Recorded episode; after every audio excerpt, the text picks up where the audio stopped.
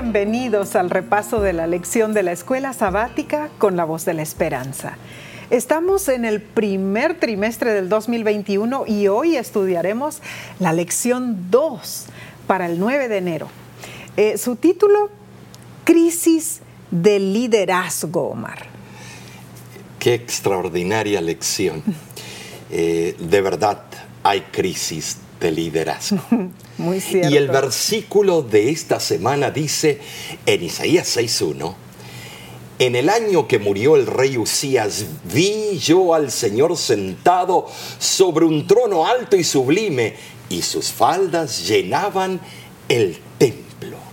Increíble. Esta semana trataremos la crisis de liderazgo de Judá y los tristes resultados posteriores.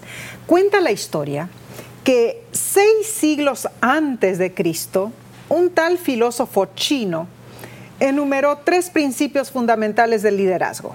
El primero es gentileza, el segundo es frugalidad y el tercero es humildad. Él dijo lo siguiente, sé amable y podrás ser valiente, sé frugal y podrás ser progresista evita ponerte por encima de los demás y podrás convertirte en un líder. Pero sí, eh, te das cuenta. un líder gentil, un líder frugal y un, líder humilde. Eh, la verdad que no se encuentra hoy en día en los países, eh, la política, en las elecciones que hay en diferentes lugares, es todo lo opuesto y la gente eh, sigue al soberbio, al que insulta, al que es eh, impaciente. Eh, es increíble. la verdad que ese filósofo hoy en día no sé si tendría éxito. Bueno, no sé, pero si nos transportamos a la época histórica, era el año 740, 739 antes de Cristo. Una fecha muy importante en el año final del largo reinado de Usías, 52 años o más reinó ese hombre, increíble. Y Dios le concedió en ese tiempo al joven Isaías una visión, una visión que confirmaba su vocación para ejercer la misión profética y le dio un mensaje de reprensión para Israel. Ahora pensemos en esto, era un tiempo de peligro un tiempo de crisis. El gran rey asirio Tiglat-Pileser III había ascendido al trono en el 745 a.C. y casi inmediatamente comenzó una serie de campañas que culminaron con la conquista de buena parte de Asia Occidental. En el 745 luchó contra Babilonia, en el 744 invadió el territorio al noreste de Asiria y entre el 743 y 738 realizó campañas anuales contra el noroeste. En sus anales, Tiglat-Pileser menciona con frecuencia a un tal Asriau de Yahuda, al que generalmente se identifica con Azarías, Usías de Judá quien sin duda era el caudillo de la resistencia contra la agresión asiria en los países de la región mediterránea del Asia. Impresionante, sí, porque de verdad eh, eh, ver ese récord por la arqueología, eh, es emocionante ver la resistencia del pueblo de Dios hacia los invasores. Claro que sí, claro que sí. Muy interesante también el trasfondo histórico en la visión del joven Isaías, él ve al Señor sentado en un trono. Esta manifestación de la gloria divina ocurrió en una de las visitas de Isaías a los buenos sagrados recintos del templo. Dios tenía el propósito de que Isaías pudiera captar una visión más amplia que la que le proporcionaba su medio ambiente. Dios deseaba hacerle saber que a pesar del poderío de Asiria, Él seguía siendo supremo en su trono. Así es, amén. Y que bajo su dominio estaban todos los asuntos terrenales. ¡Wow, Omar! Imaginémonos esa escena tener la oportunidad de ver a Dios sentado sobre su trono alto y sublime. Me imagino que en su visión Omar Isaías este, quedó abrumado por la gloria y la santidad de Dios. Ah, más que seguro su respuesta inmediata fue de terror ah, ah, y creyó estar condenado porque vio a Dios. Experiencia única, tremendo. Pero hubo otros personajes bíblicos eh, a quienes también les fue dado ese alto privilegio, ¿no es cierto, Omar? Y así es. Y es un privilegio que solamente puede eh, eh, uno recibir bajo la influencia y un don, un regalo de Dios, porque si no somos fulminados inmediatamente. Es cierto. Ahora, a Moisés se le concedió una visión similar de parte de Dios. Éxodo 24, versículo 10 y más de 100 años antes del tiempo de Isaías, el profeta Micaías había visto a Jehová sentado en su trono, rodeado de los ejércitos del cielo. Primera de Reyes, capítulo 22, versículo 19. Tremendo. Y anteriormente, durante el mismo reinado de Usías, Amós también vio al Señor, que estaba sobre el altar. Amós 9.1 más tarde, durante el cautiverio babilónico, tanto Daniel como Ezequiel vieron visiones del Señor en su trono.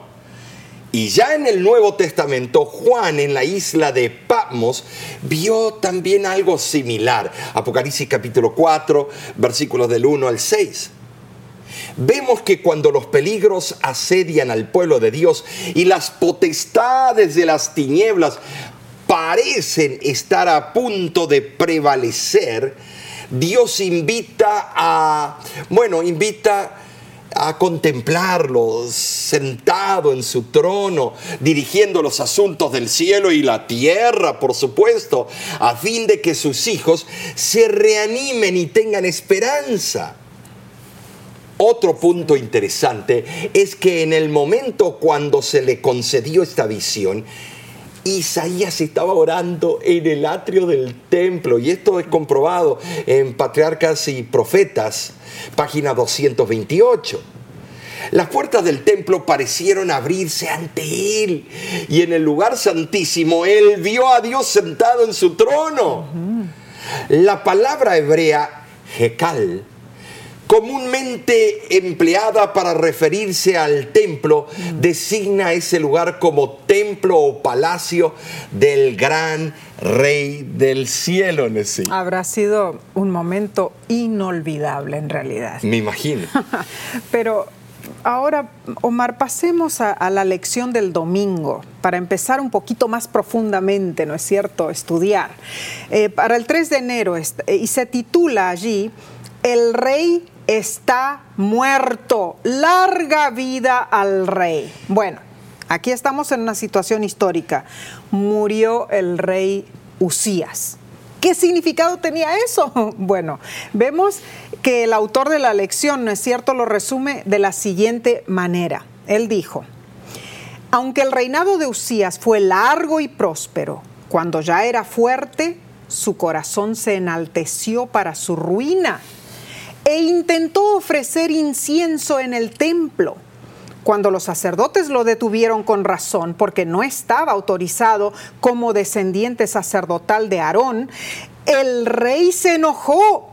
En ese momento, cuando el rey rechazó la reprensión, el Señor lo hirió de inmediato de lepra que tuvo hasta el día de su muerte y habitó leproso en una casa apartada, por lo cual fue excluido de la casa de Jehová. Qué irónico que Isaías haya tenido una visión del rey puro, inmortal y divino en su casa, templo, en el mismo año en que murió el impuro rey humano. Eh, qué diferencia notable eh, entre el humilde profeta Isaías y el creído rey Usías. Ahora, ¿te das cuenta cómo Dios utiliza los elementos que ya hay en la tierra o en el universo para eh, castigar eh, un arma bacteriológica, lo puedo llamar. Ah, lo tocó con lepra. Con lepra, sí. ¿Sabes lo que es cuando empieza a caer los pedacitos de la nariz, las extremidades? Tú bien sabes. Así es tus padres trabajaron por eh, leprosos en, el Amazonas. Es cierto. Y es terrible ver, a veces eh, se tienen que tapar esta parte de la cara porque tienen ahí un, hueco. Mm, es, algo impresionante. El orgullo, a qué punto te puede llevar. Isaías dejó que la santidad de Dios lo alcanzara. Admitió humildemente su debilidad, anheló la pureza moral y la recibió. Gloria a Dios. En contraste con la condición del rey sí, orgulloso, podemos ver, eh, podemos decir que era la condición de su pueblo enfermizo. Mm.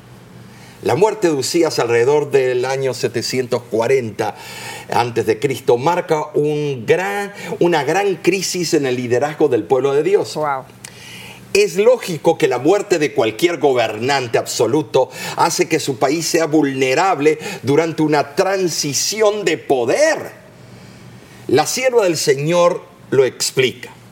Frente a tales condiciones, no es sorprendente que cuando Isaías fue llamado durante el último año del reinado de Usías, para que comunicase a Judá los mensajes de amonestación y reprensión que Dios le mandaba, quiso rehuir la responsabilidad. Sabía muy bien que encontraría una resistencia obstinada.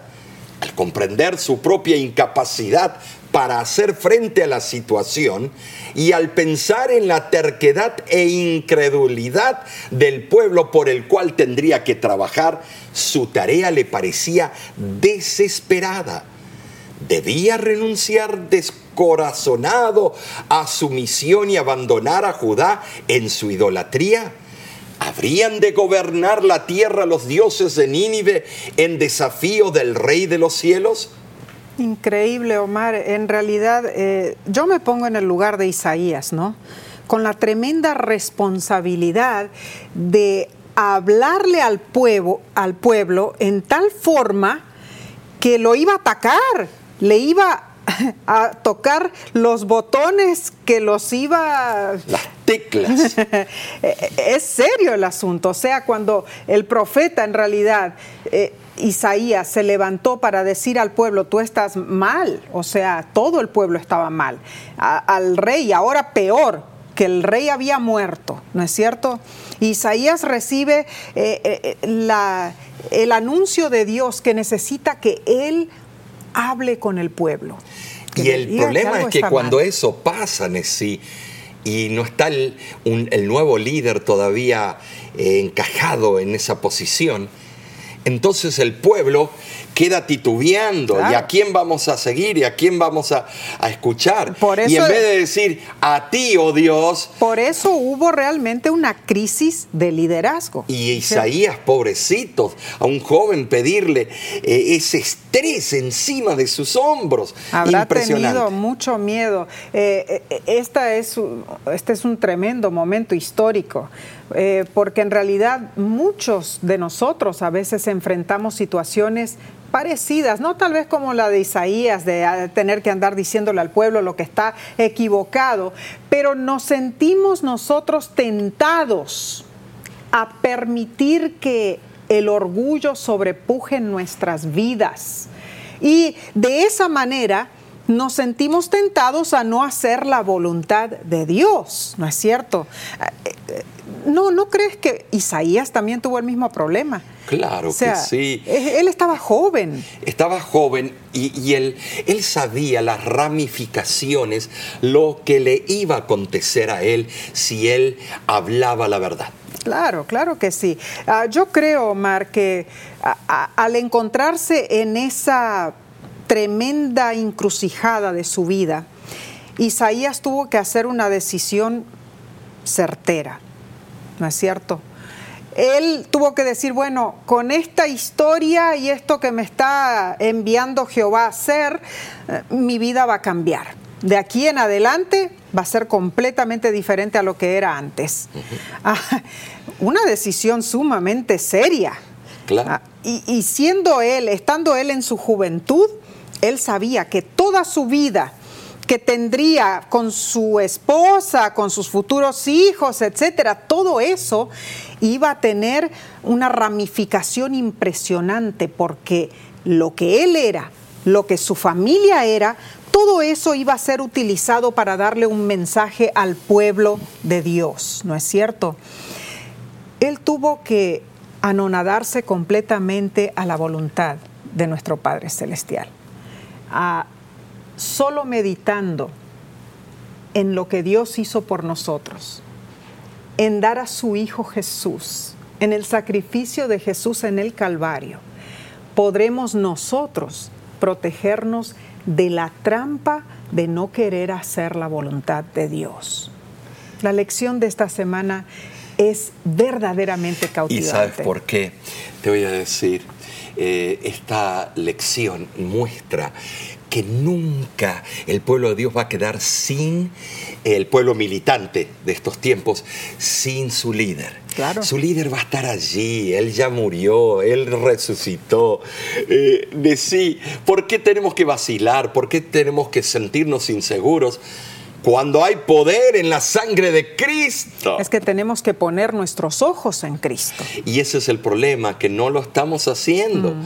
Entonces, en estos tiempos difíciles, eh, en tiempos que vendrán de otras pandemias, eh, oh, tenemos que poner nuestros ojos en el líder que no falla, Amén. en el líder que cuando promete cumple. Y aunque las cosas alrededor de nosotros estén cayendo, nosotros tenemos el poder de la sangre de Cristo Jesús. Gloria a Dios. Me acuerdo cuando en algunos países de Sudamérica, eh, del cual yo provengo, eh, era cada año un nuevo presidente. Eran presidentes militares y entonces uno se derrocaba al otro y el país estábamos en ascuas. Llegó a la inflación del mil por ciento. Un, dólar era 100 mil pesos. Éramos Increíble. todos millonarios con 10 dólares en el bolsillo. Era una incertidumbre en sí. Y entonces venía el próximo y hablaba con elocuencia y prometía un montón de cosas. Sí. Pero el único que puede cumplir es Cristo. Amén, gloria a Dios. Vamos a pasar a la lección del lunes, pero no sin antes tomar una corta pausa. Volvemos en un instante, no te vayas.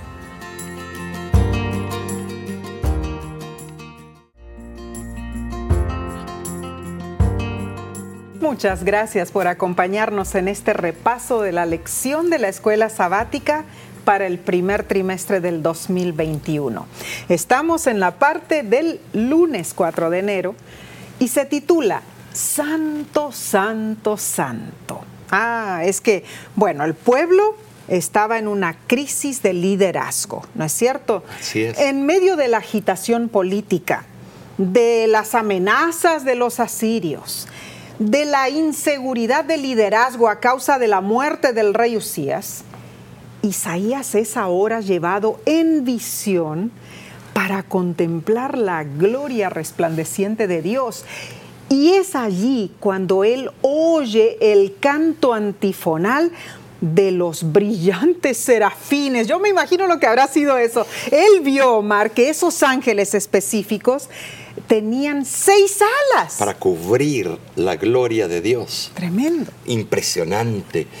Eh, con dos alas se cubrían el rostro. Ajá. Interesante. En actitud de homenaje y reverencia delante de Dios. Wow. Con dos alas, alas se cubrían los pies Los pies. Y con dos alas volaban. ¿Cómo es eso? ¿Cómo hacían es eso? raro. Quiere decir que las alas que utilizaban eran las del medio. Ah. Dos se cubrían la cara, dos volaban y las otras dos iban hacia la dirección de Bueno, los pies. Eso de acuerdo a nuestra imaginación Eh, humana. Es increíble. Santo, santo, santo. Ahora, sí, en el rollo eh, y los manuscritos del Mar Muerto, los rollos del Qumran, se omite la palabra diciendo. y solo aparece dos veces la palabra santo. O no tres veces. No, aparece dos. Los ángeles que rodean el trono de Dios sienten profundamente el eh, principal atributo divino, mm. la perfecta santidad de carácter. Claro que sí. Tenemos también la mención de Juan, que vio a los seres vivientes en torno del trono que también clamaban, Santo, Santo, Santo es el Señor Dios Todopoderoso. ¿Por qué? Porque en sí, cuando se en la Biblia se habla o se exclama santo o aleluya o gloria a Dios, eh, en el original es cantando. Claro. Cantando. Por eso cuando lo cantamos en los himnos, Nesí, tenemos que tener un respeto, una reverencia, no así, santo, mm. santo, santo. No, estamos refiriéndonos del ser más poderoso del universo, eh, que mandó a su Hijo unigénito para que todo aquel que en él crea no se pierda, más tenga vida eterna. O sea que tenemos que cantarlo a, a pulmón abierto, pero con respeto. El servicio. Santo, santo, santo. Claro que sí, en realidad nuestro servicio de alabanza debe ser sincero, ¿no es cierto? Ahora yo veo aquí en esta visión que Dios le dio a Isaías, que Dios procuraba como que impresionar en la mente de Isaías el concepto de su santidad, es cierto. ¿Por qué hacía esto? Eh, a fin de que el profeta siempre colocara ante su pueblo ese atributo del carácter divino para que pudieran sentirse estimulados a apartarse de sus pecados y aspiraran a la santidad. Ahora, aspirar a la santidad, sí, es un concepto eh, que debemos todos eh, compenetrarnos. Eh, tenemos que tener ansias, tenemos que buscar algo que todavía no hemos alcanzado. Y eso solo por la gracia de Cristo. Gloria a Dios, así es. La percepción de la gloria y de la santidad de Dios induce a los hombres a humillarse ante, ante Él. Claro que sí. Es en ese tiempo cuando las tinieblas cubrían la tierra y y había oscuridad en las naciones, Isaías esperaba la hora cuando la gloria de Dios envolvería toda la tierra. Ahora en sí, los cimientos mismos del templo parecían estremecerse ante la voz de Dios. Ay, ay, ay, lo que habrá sido Una voz vibrante, poderosa. Eh, eh, por eso cuando llegamos a la iglesia el día sábado o cualquier eh, otro día, tenemos que entender que los cimientos del templo se estremecían. El respeto, la reverencia que debemos llevar cuando vamos delante del Santo de los Santos. Estamos en presencia de El libro Consejos para los Maestros menciona que la gloria culminante de los atributos de Cristo es su santidad. Los ángeles se postran delante de él en adoración, exclamando, Santo, Santo, Santo es el Señor Dios Todopoderoso. Él es declarado glorioso en su santidad, sí, glorioso en su santidad. Dice, estudiad el carácter de Dios, contemplando a Cristo, buscándole con fe y oración. Podéis llegar a ser como Él, Consejo para los maestros, página 388. Es impresionante. Además, en el libro Profetas y Reyes encontramos que dice, mientras Isaías contemplaba esta revelación de la gloria y la majestad de su Señor, se quedó abrumado por un sentido de la pureza y la santidad de Dios. Cuán agudo contraste notaba entre la incomparable perfección de su Creador y la conducta pecaminosa de aquellos que juntamente con él mismo se habían contado durante mucho tiempo entre el pueblo escogido de Israel y Judá. Página 228. Eh, Qué increíble. Todos hemos pasado por situaciones desanimantes en las que todo parece haberse perdido. Pero aunque no hemos tenido una visión de la gloria de Jehová como tuvo la experiencia Isaías, hemos sentido innumerables formas en las cuales Dios nos sostiene y nos alienta durante las crisis. ¿Recuerdas el momento que sentiste la presencia de Dios en tu vida? Piensa un poquito en eso. Yo recuerdo, Omar, cuando nuestro hijo Derek una vez eh, salió con sus amigos para hacer senderismo. A él le encanta ir de paseo, visitar la naturaleza, ¿no es cierto? Y en realidad era un lugar remoto el que había ido a visitar con sus amigos, no, no muy lejos de casa, ¿no es cierto? Pero era noviembre. Y nosotros le habíamos aconsejado que llevaran ropa abrigada, por si acaso, porque les podría nevar.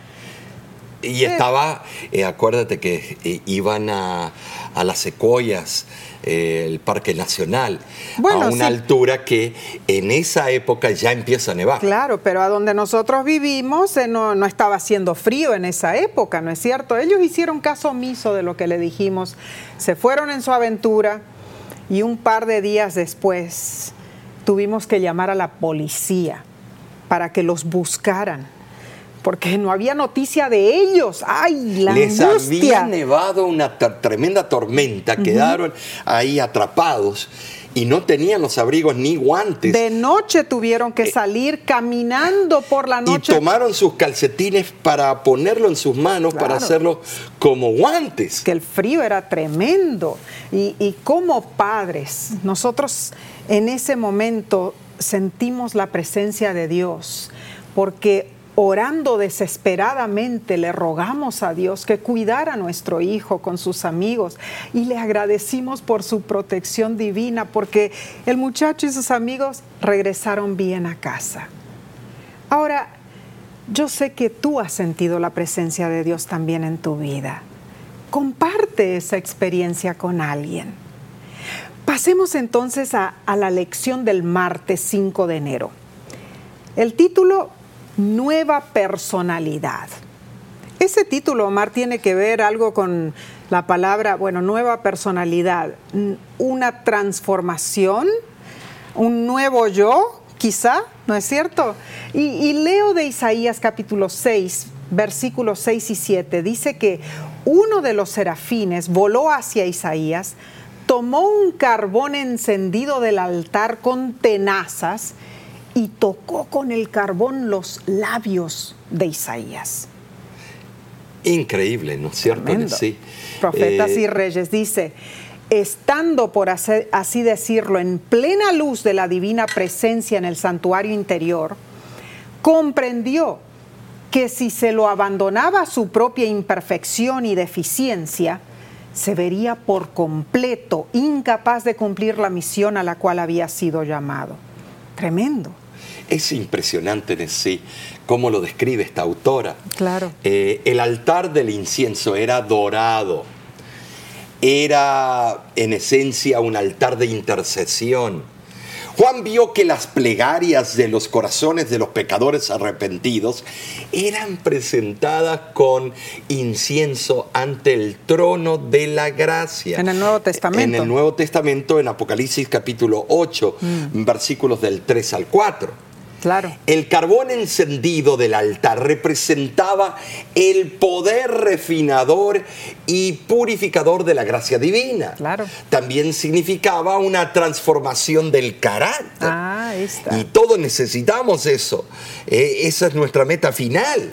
porque el carácter en sí es el pasaporte que llevaremos al cielo. Claro, claro que sí. El serafín explicó que al tocar los labios de Isaías, mm su culpa y su pecado le fueron quitados.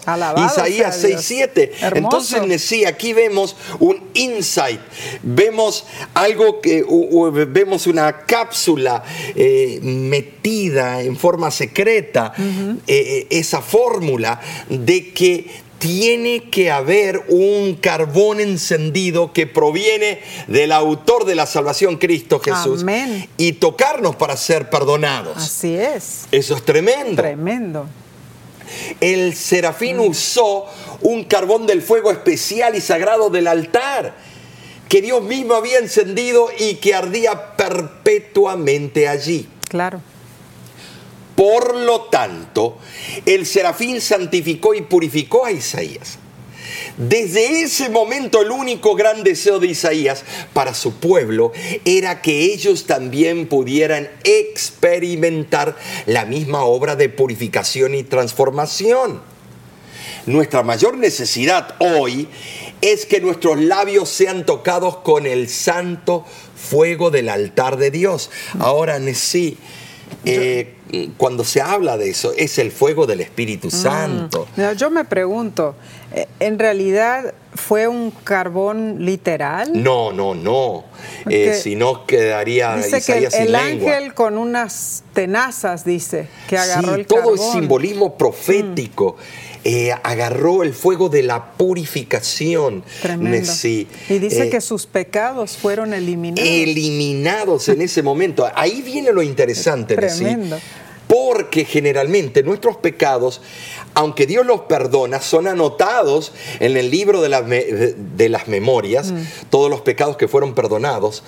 Pero aquí la forma en el hebreo es que fueron eliminados de ese punto para atrás. Extirpados. Extirpados. Qué privilegio el de Isaías. La verdad que sí, la verdad que sí, Omar. Yo creo de que eh, ahí fue el momento clave. Clave. Cuando Isaías despertó y dijo, oh, oh, esto es lo que yo tengo que hacer. Qué emoción, ¿no es cierto? Que cuando lleguemos al cielo, poder sentarnos con Isaías y que Él nos explique cuál fue, cómo se sintió cuando Él sintió esa presencia, el fuego del Espíritu Santo en ese momento. Una emoción única, pero también una presión de responsabilidad, de lo que vendría, el temor de cómo él iba a hablarle al pueblo. Eh, y tener la seguridad de que había sido perdonado. ¿Qué palabras usar para decirle al mm. pueblo su pecado? Eh, ¿Cómo dirigirse al rey? Porque él tendría que ir delante del rey y decirle al rey, mira, esto, esto, esto está mal, tú tienes que cambiar la situación, eh, el, valor que él iba a tener que tener para hacerlo. Pero ese momento cuando el serafín tocó sus labios con el carbón encendido, fue el momento que él dijo, bueno, ya, yo no tengo que dudar más, yo tengo que aceptar lo que Dios quiere para mí, ¿no es cierto? Así debe ser también con nosotros, conforme a la voluntad de Dios. Debemos aceptar y permitir que el carbón encendido del Espíritu Santo toque nuestras vidas y haga el cambio, haga la transformación. Tuviste que muchas veces en las oraciones públicas eh, pedimos, pon el carbón encendido en nuestras bocas. Bueno, Dios lo pone. Y todo el sábado estamos encendidos. Pero de repente llegamos el lunes y ese carbón se apagó porque estamos a los insultos en el tráfico eh, o el domingo eh, eh, en el juego de pelota mm. o en el juego de fútbol y alguien nos faulea, no, nos hizo algo feo y casi nos quiebra y el carbón encendido, ¡pum!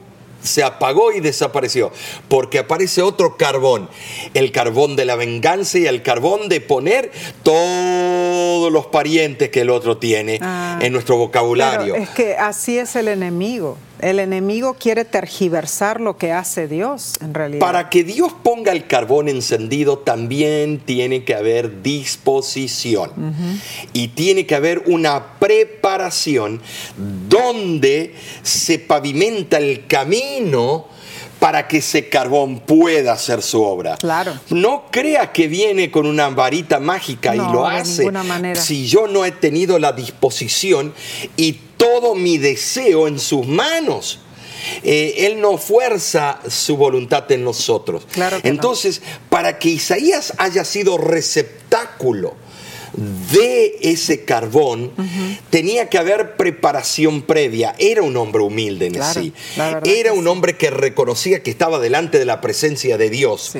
Y era un hombre respetuoso ¿Y qué haces tú cuando llegas a la iglesia? Dios quiere poner ese carbón encendido para que salgas a hacer la obra misionera. Amén, amén. Dios quiere hacer esa misma obra. Claro. Pero si llegas a la iglesia con el bagaje y no has pensado cómo Dios ha trabajado en ti durante la semana, no has pensado cómo Dios ha li- liberado a tu familia eh, de las saetas semanales, si no has puesto tu voluntad en las manos de Dios, ¿cómo vas a decir, yo y mi casa serviremos a Jehová? Entonces pedimos el carbón encendido, pero finalmente no lo recibimos, No porque cierto. llegamos a la iglesia el viernes de noche, el sábado en la mañana llegamos todavía con odio, con desesperación, y Dios dice, tienes que vaciarte de esa iniquidad. Claro que sí. Ven, desde que se puso el sol,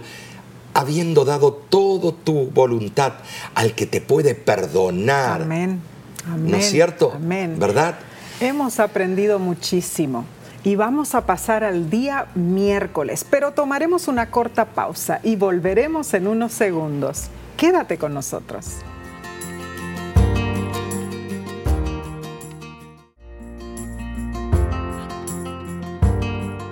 Gracias por quedarte con nosotros.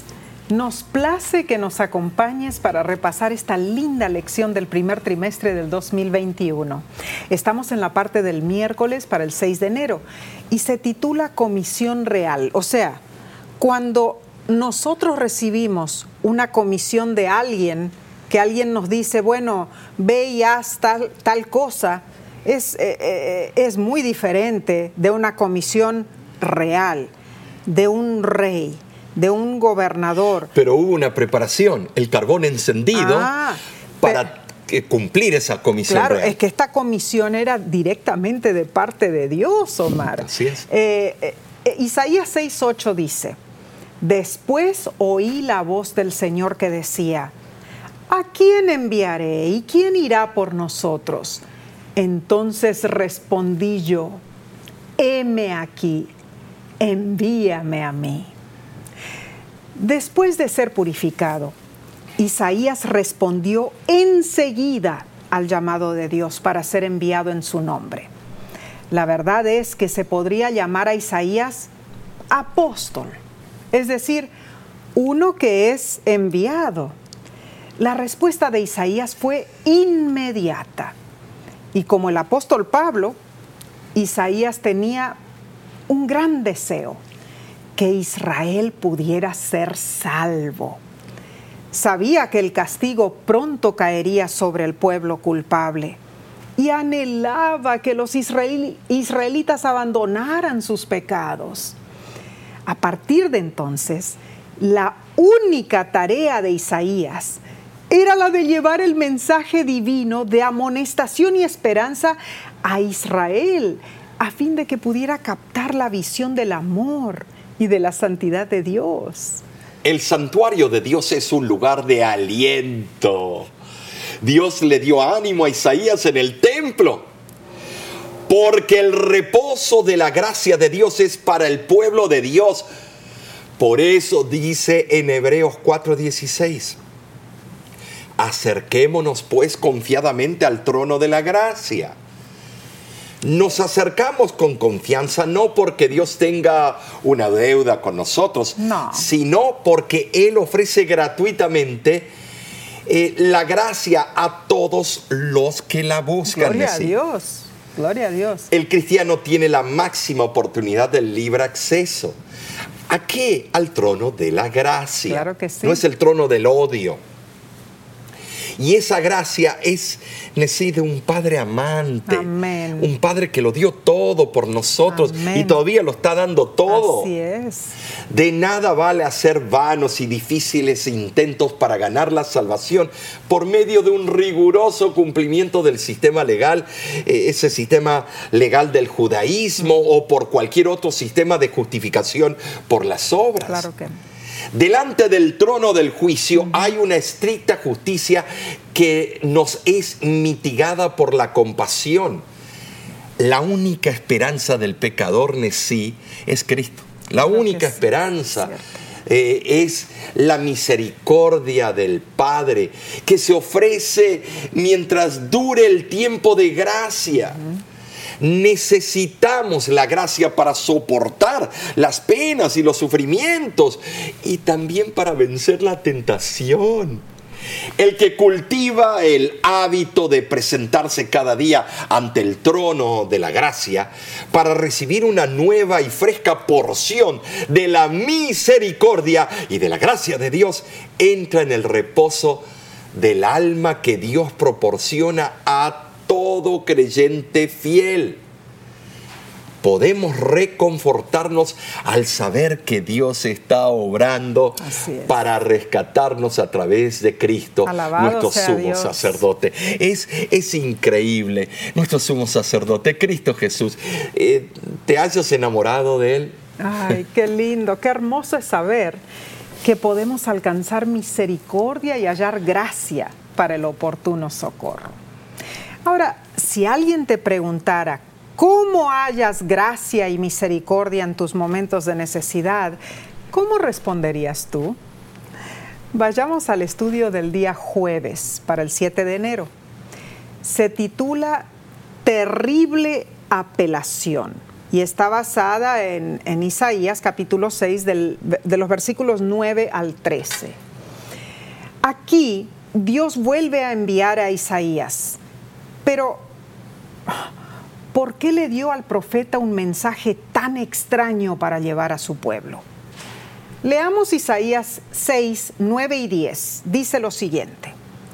Anda y di a este pueblo, oíd bien y no entendáis. Ved, por cierto, mas no comprendáis Engruesa el corazón de este pueblo y agrava sus oídos y ciega sus ojos para que no vea con sus ojos, ni oiga con sus oídos, ni su corazón entienda, ni se convierta y haya para él sanidad. Hoy, este es un mensaje bastante confuso, Así es. Bueno, eh, confuso, pero eh, para el que no estudia el amplio contexto de lo que Isaías está hablando y a quién se está mm. dirigiendo. Hay que estudiar el amplio contexto y el contexto inmediato. y nos damos cuenta eh, que hay claridad. Hay claridad en sí. Eh, como muchos otros profetas, Isaías se enfrentaba a una tarea difícil. Dios le advirtió que el mensaje del cual era portador en buena medida sería desoído que a pesar de todo lo que él pudiera hacer, el pueblo continuaría en sus caminos malos. Y su triste destino sería un aparente fracaso. Ahora, más adelante en la historia, vemos a Pablo. Él comprendió en su tiempo los, lo que los judíos habían hecho en sí, eh, en su decisión final. Claro él lo comprendió y habían dejado de ser el pueblo de Dios porque ellos mismos se llevaron a esa situación eh, que no podían ya volver a lo que eran antes. Tremendo. Lamentablemente la percepción espiritual de Israel sería tan torpe que no habrían, harían caso ni siquiera de los mensajes más conmovedores que el cielo pudiera enviarles. Es triste en sí. Dios le dio tantas oportunidades y a nosotros en estos tiempos también. la situación sería similar a la del, de Faraón cuando endureció su corazón mm. y rehusó cumplir con el mensaje de Dios presentado por el propio Moisés sí. Lo mismo va a ocurrir hoy en día. En los días de Isaías no fue Dios quien cegó los ojos del pueblo o entorpeció su corazón. Mm. Ellos mismos provocaron en esa situación por haber rechazado las advertencias que Dios les enviaba por medio de los profetas. Fíjate que en Segunda de Crónicas, capítulo 20, versículo 20 dice, creéis en mis profetas y, seréis, prosperados. Claro que sí. Eh, ¿Por qué vemos iglesias cerrarse? ¿Por qué vemos iglesias vacías? ¿Por qué? Porque no creen en los profetas e indirectamente están haciendo lo mismo que hacían el pueblo de Israel al rechazar. sordos y al matar a los profetas. La triste realidad es que con cada rechazo de la verdad, el corazón se endurece más y la percepción espiritual se embota más hasta que al final es completamente imposible percibir las cosas espirituales. Cierto. Dios no se deleita con la muerte de los impíos, hermanos. Saquemos eso de nuestras cabezas y hace todo lo, lo posible para apartarlos de sus malos caminos. ¿Por qué, Nesí? A fin eh, de que no puedan eh, decir al final, ah, a mí nadie me explicó. Él quiere que nos apartemos de nuestros caminos malos, eh, que vivamos y no muramos. Nesí, Dios nos ama, Él no quiere la caída de su iglesia. Eh, por eso Él dice que es la niña de los ojos eh, de Dios, que estará al punto de caer, pero no caerá. Eh, no podemos comparar a la iglesia con Babilonia, porque la sierva del Señor nos explica que no lo es. No lo es. Algunos actúan como Babilonia, algunos de los miembros que estamos adentro, pero la iglesia en sí es de Cristo y su cabeza es el Señor. Amén, amén. Ahora, eh, eh, la tragedia del pueblo en el tiempo de Isaías fue que ellos pensaban que conocían a Dios, en realidad. Ah, eh, pensaban que Él era un Dios encerrado en una cajita en el templo. Creían que tenían que aplacarlo con ofrendas, con sacrificios. La realidad era que no conocían a Dios y preferían ser dejados en una feliz ignorancia. Isaías afrontaba una deprimente perspectiva. Le resultaba difícil creer que la situación que Dios le describía pudiera seguir. ¿Cómo? ¿Cómo? No puede ser. Pensó que después de algún tiempo el pueblo seguramente volvería en sí y aceptaría el mensaje divino de salvación y liberación. Pero nosotros los seres humanos, ¿cómo somos? Tercos. Y algunos lo dicen así en la calle, mulos. La triste respuesta que Isaías recibió de Dios fue que la situación prevalecería hasta que Judá se hubiera autodestruido a sí misma. No había ya esperanza eh, de arrepentimiento en sí, no había, ni tampoco de supervivencia. Eh, ¿Se imaginan ustedes que un hijo llegue a ese punto y que ya perdamos las esperanzas? Que ese hijo se va a perder para siempre. horrible. La pregunta es, ¿por qué no querían a Dios, excepto como un aliado para ser utilizado y manipulado? Así en el tiempo de Jesús también lo hicieron, ¿sí? Claro. Eh, eh, querían echar a los romanos, nada más para eso lo querían a Jesús. Claro. Porque ellos preferían confiar en sí mismos, en su propio poder, en sus líderes humanos. Como tantos a través de los siglos, la religión es solo una especie de acto, algo que debe hacerse como parte de la vida, pero no tiene un significado real y significativo en, en sí, no tiene la relevancia que debiera tener. Estamos, estamos en una encrucijada en estos tiempos, así como eh, en los tiempos de Isaías. Es ¿sí? cierto. Y, y el problema con esa actitud es que es tan difícil que Dios pueda penetrar, porque ven todas las actividades religiosas como un requisito desprovisto de sentido. Así que Dios tiene que arriesgarse a parecer vengativo y hostil solo para llamar su atención.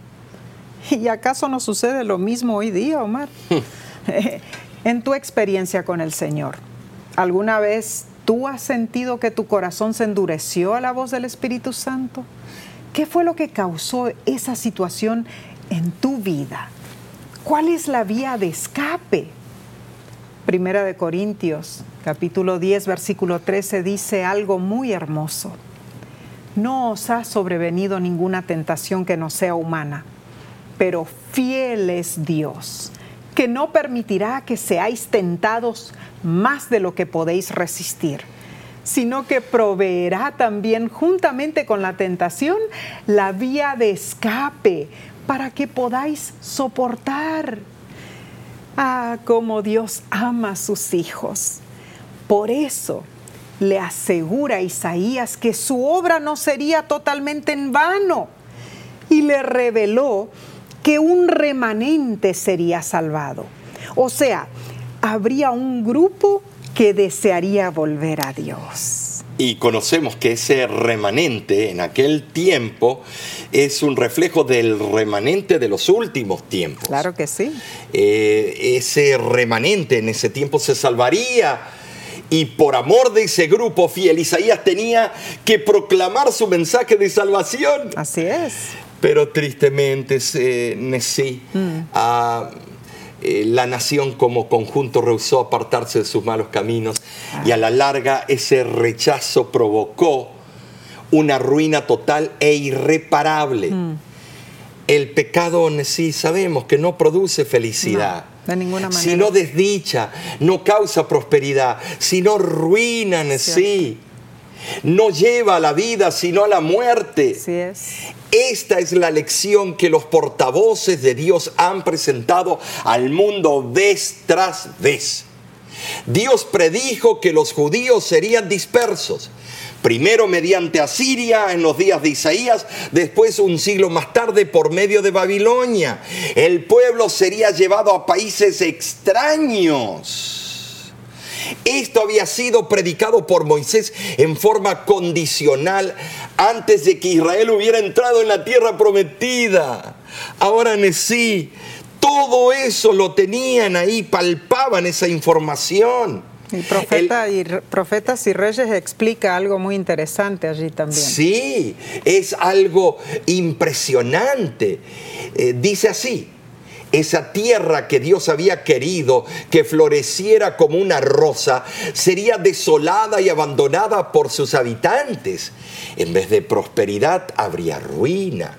El cuadro desalentador de un pueblo que persistía en su perversidad, ciego y sordo a los mensajes que Isaías había de presentarle hasta que fuera arrastrado al cautiverio, se mezcla aquí con la promesa de que la tierra no quedaría totalmente abandonada para siempre y que el propósito que Dios había tenido para con su pueblo se cumpliría. Y eso lo vemos en las páginas 229 al 230. Es, es algo impresionante. Eh, eh, en esta lección, Omar, vemos que en los momentos de inseguridad. Sí, vamos a resumirlo. Eh, cuando, cuando la debilidad del liderazgo humano era obvia, ¿no es cierto? Isaías recibió esa gran visión del líder supremo del universo y petrificado por su ineptitud, pero purificado y fortalecido por la misericordia, Isaías ahora estuvo dispuesto a seguir adelante como embajador de Dios ante un mundo hostil. Ahora,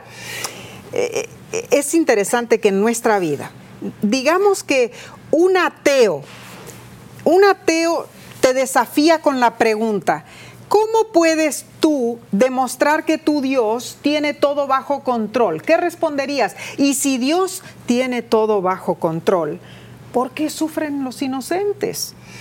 Eh, bueno, el versículo dice así, si queréis y obedecéis, comeréis el bien de la tierra. Mm. Si rehusáis y sois rebeldes, seréis consumidos a, espada, porque la boca de Jehová lo ha dicho. Isaías 1, 19 al 20. Ah, pero espérate. Eh, la pregunta es, si ¿hay inocentes? No, entonces claro, aquí dice, si obedecéis, van a recibir bendición. Y si no obedecéis, maldición. Pero ¿y qué de los buenos que sufren, Omar? Bueno, eh, debemos notar que la paga del pecado es la muerte y debemos notar que es causa y efecto. Eh, la eh, la causa es el pecado y el efecto es la muerte. Entonces, el, el, pecado tiene que tener sus resultados. Dios no es el que quiere tu destrucción. Dios no es el que quiere que sufras de cáncer ni nada. Son los efectos por la causa. Y estimados, un día esa causa va a desaparecer, va a ser borrada y va a ser quemada en el lago de fuego. Su nombre es Satanás. claro, ahí está. El hecho de que una persona buena sufre es porque Satanás busca mil y una maneras para destruir a los hijos de Dios, a las personas ¿Y por que son qué fieles Dios lo Dios. permite? Porque hay libre albedrío. Claro. Dios permite y ahora se demuestra el carácter del archienemigo que dice Mm. que sus leyes son son injustas. Claro. Eh, la causa de todo sufrimiento no es Dios, es Satanás. y ya es. lo va a destruir muy pronto. Gloria a Dios. Así que Llegará ese día. llegará ese día. De nuestra parte, queremos decirte a ti, eh, te esperamos la próxima semana en este mismo canal, en, en el mismo medio que has utilizado. Y estudiaremos otra hermosa lección para esa semana. Yo te pido que tú en oración digas con tu familia, yo y mi familia serviremos a Jehová. Amén. Que Dios te bendiga ricamente.